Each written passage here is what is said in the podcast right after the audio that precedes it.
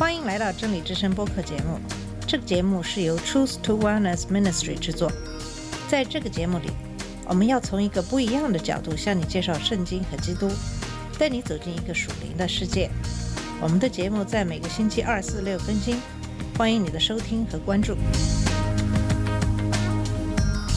all the colors of the rainbow. 你好，我是马军。在上期节目，我们讲到了对道成肉身这个教理的争论。无论是亚历山大的奥利金强调基督的神性，还是安提阿的神学家强调的基督的人性，都不能够完美的描述基督作为一个神和人完美统一的这样一个真理。当然，在当时有许多的关于基督的异端的出现，也就不足为奇了。今天就继续给你讲讲关于基督的异端以及对真理的界定。在这样的一个氛围下，基督论的争论延续了一个世纪，也是东部教会的主要的热情所在。在公元三五零到四五零这段时间，异端兴起，每个异端都迫使教会要更加清晰的来回答这个问题，就是耶稣基督是谁。第一个形成并遭拒绝的异端，与老底家的牧师阿波利拿里息息相关。阿波利拿里是阿塔纳修的忘年交。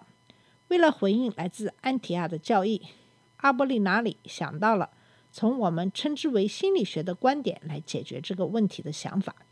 他认为人的本性包含肉体和灵魂，但是根据阿波利拿里的看法，在道成肉身中，神圣的道取代了人体中充满活力和理性的灵魂，在道和他的身体之间创造了自然的统一。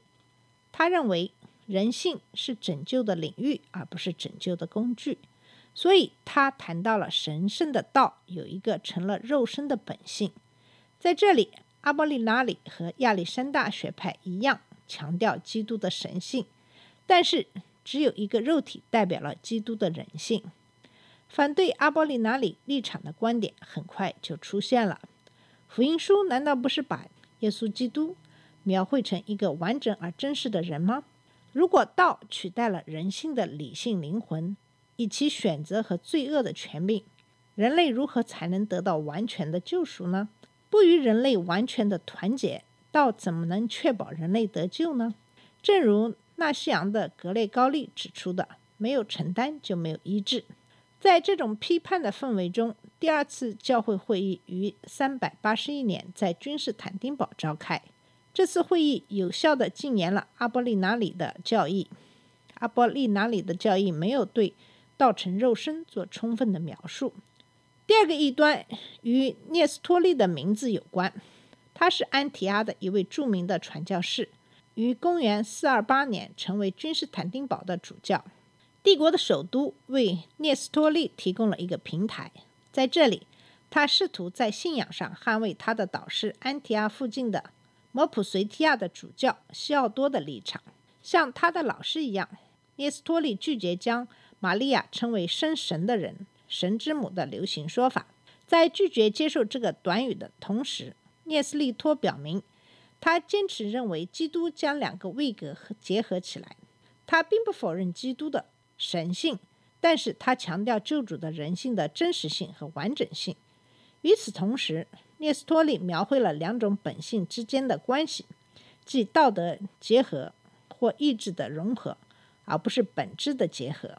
虽然他从来没有将基督分成两个儿子，即神子和玛利亚的儿子，但他拒绝将作为人的耶稣的行为和痛苦归于神性。他曾经说过：“我将这二性分开，但将崇拜合一。”他认为将玛利亚称为神之母，无异于宣布神圣的本性可以由一位妇人生出来，或者说神会是三岁的小孩。事实证明，聂斯托利受到谴责，与其说是出于教理的原因，不如说是出于政治的原因。在君士坦丁堡主教的宝座上，由于他攻击犹太人和异端，不久就广为人们仇恨。他很快就引起了亚历山大的宗主教希利尔的敌意。希利尔是一位杰出的布道家和神学家，但在辩论中极其粗鲁。他对聂斯托利的教导感到特别震惊。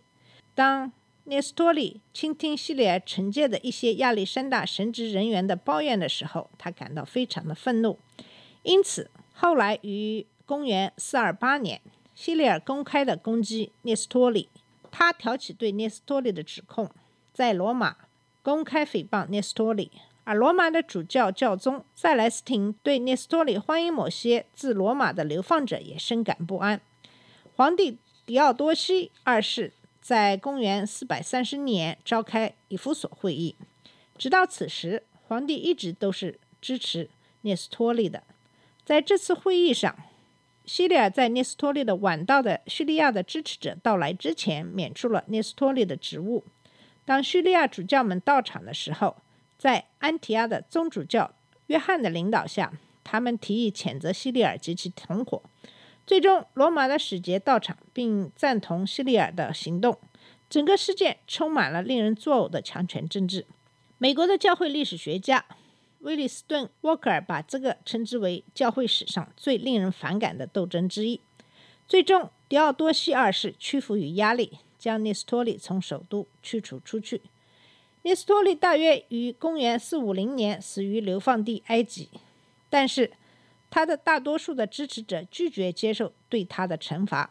直到今日，我们仍然不清楚聂斯托利的教义在多大程度上是一种异端，又在多大程度上是误解和歪曲的牺牲品。聂斯托利的追随者逃到波斯，并在那里建立了聂斯托利教会，不久就享受着积极的生活。生机勃勃的修道主义、杰出的神学和宏伟的传教活动，证明了耶斯托利教会的力量。他们的传教士穿过马拉巴、印度和突厥斯坦，在公元780年到823年期间，耶斯托利信徒甚至到达了中国的西藏和中原地区。在14世纪初，聂斯托利教会在亚洲中部可能拥有十家主要的教会和无数的当地神职人员。不幸的是，在穆斯林征服者帖木儿的血腥迫害期间，也就是一三八零年，这种传教活动被摧毁了。今天，在近东和印度，耶稣利教会仍然有大约八万名会友，在美国有两万五千人。在聂斯托利的自传中，他坚持认为，他反对使用“生神的人”这一说法，不是因为否定基督的神性，而是为了强调耶稣被升为一个真正的人，有肉体也有灵魂。他的考量并非毫无根据。尽管如此，虽然不公平，教会仍然将聂斯托利这个名字归因于未能将神性和人性视为真正的统一。最近，对基督的一些自由主义的理解被标记为聂斯托利人。他们的理由是：如果聂斯托利相信只有耶稣的意志力才能使他与神的道在道德和意志上结合，那么基督徒和基督本人之间只是程度的不同。耶稣比我们更关注和顺服上帝。耶稣不是神圣的，而只是描绘了一个人与上帝有多接近的崇高形象。耶稣是人类的楷模，但不是神圣的救世主。可悲的是，一些福音派教徒在教义上同样失败了。他们寻求耶稣作为自助的榜样，而忽略了伊马内利就是与神同在带来的赋予生命的转变。据以弗所会议后不久。第三个异端出现了。君士坦丁堡附近一家修道院的精神领袖欧迪奇捍卫在基督耶稣里只有一个本性的思想，也就是基督一性论。基督耶稣把两种本性紧密地连接在一起，以至于人性完全被神性所吸收，正如落进海里的一滴蜜也溶解在海里一样。基督里的人性消失在神性之中，所以欧迪奇否定了。基督奥秘及其作为救世主的使命的核心前提，整个基督教的救赎教义陷入危险之中。君士坦丁堡的宗主教弗拉维亚在一次主教会议上召见了欧迪奇。当欧迪奇拒绝撤回他的主张的时候，弗拉维亚谴责欧迪奇为异端。但是欧迪奇在亚历山大宗主教追随希利尔思想的。迪奥斯库诺那里找到了支持，在追随希利尔思想的迪奥斯库诺那里找到了支持。在迪奥斯库诺的要求下，罗马皇帝迪奥多西二世再次召集一次帝国会议。会议在迪奥斯库诺的领导下，于公元449年在以弗所进行。在会上，虽然没有得到其余教会的承认，会议恢复了欧迪奇的职位。教宗利奥一世称之为强盗会议。他支持君士坦丁堡宗教主，请求皇帝召开新的会议。狄奥多西的皇位继承人马西安答应了请求，于四百五十一年召开第四次卡尔西顿公会议。在这座距离君士坦丁堡不远的城镇里，有将近四百位主教参加。大会迅速起诉了迪奥斯库诺在强盗会议上的行为。接着，与会的主教们虽然有些不太情愿去修补尼西亚信经，但他们还是提出了新的界定：我们同生任性我们的主耶稣基督为同一位圣子，神性完全，人性完全，人性亦完全，是真正的神，也是真正的人，具有二性，不相混乱，不相改变，不能分开，不能离散。二性的区别不因合一而消失。个性的特点反得以保存，汇合于一个位格。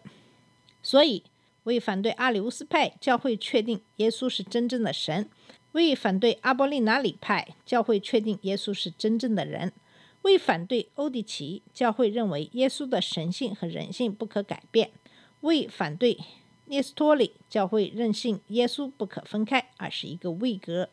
自那以后，在天主教、新教和正教中的大多数基督徒都依赖卡尔西顿信经，并以之为拯救独一无二的神人耶稣基督教理的基础。但是在近东，有许多基督徒拒绝卡尔西顿的信经，他们坚持认为，在耶稣里面不是神性和人性结合形成一个位格，而是说耶稣拥有唯一一个本性。在这个本性中，神圣的生命和人是不可区分的，这就是一性论。它是促进一性论教会和东正教其他教会分裂的重要因素。伴随着拜占庭权力在远离东罗马帝国地区的逐步衰落，一性论导致如下几个教会的形成：科普特教会现为埃及最大的基督教团体，与之相关的是。埃塞俄比亚教会，所谓的叙利亚雅各派教会，其大多数追随者生活在南印度。很明显，卡尔西顿会议没有解决如下问题：即在单一的位格中，神性如何和人性合一？在人的层面上，这个问题是没有答案的。圣经认为，道成肉身大事件是绝对独一无二的。卡尔西顿声明的优点在于，他确立了真理的边界。实际上，他竖起一道篱笆，然后说，在这里面存在的是神人的奥秘。在这场事件发生一千五百年之后，我们或许希望得到更加便于理解的条款，但是我们不敢放弃那时教会的信条。好了。我们今天的节目就到这里。在今天的节目里，主要是给大家讲述了有关基督的一些异端的出现，以及对真理边界的确认。谢谢你的收听，我们下次节目再见。这里是真理之声播客节目。真理之声是 Truth to Wellness Ministry 旗下的一个节目，由 Truth to Wellness Ministry 制作和播出。如果你有什么想跟我们分享，请给我们发电子邮件，我们的邮箱地址是 truth to wellness at gmail dot com。你也可以直接去我们的网站 www dot truth to wellness dot com 浏览更多的信息。下次节目再见。All the colors of the rain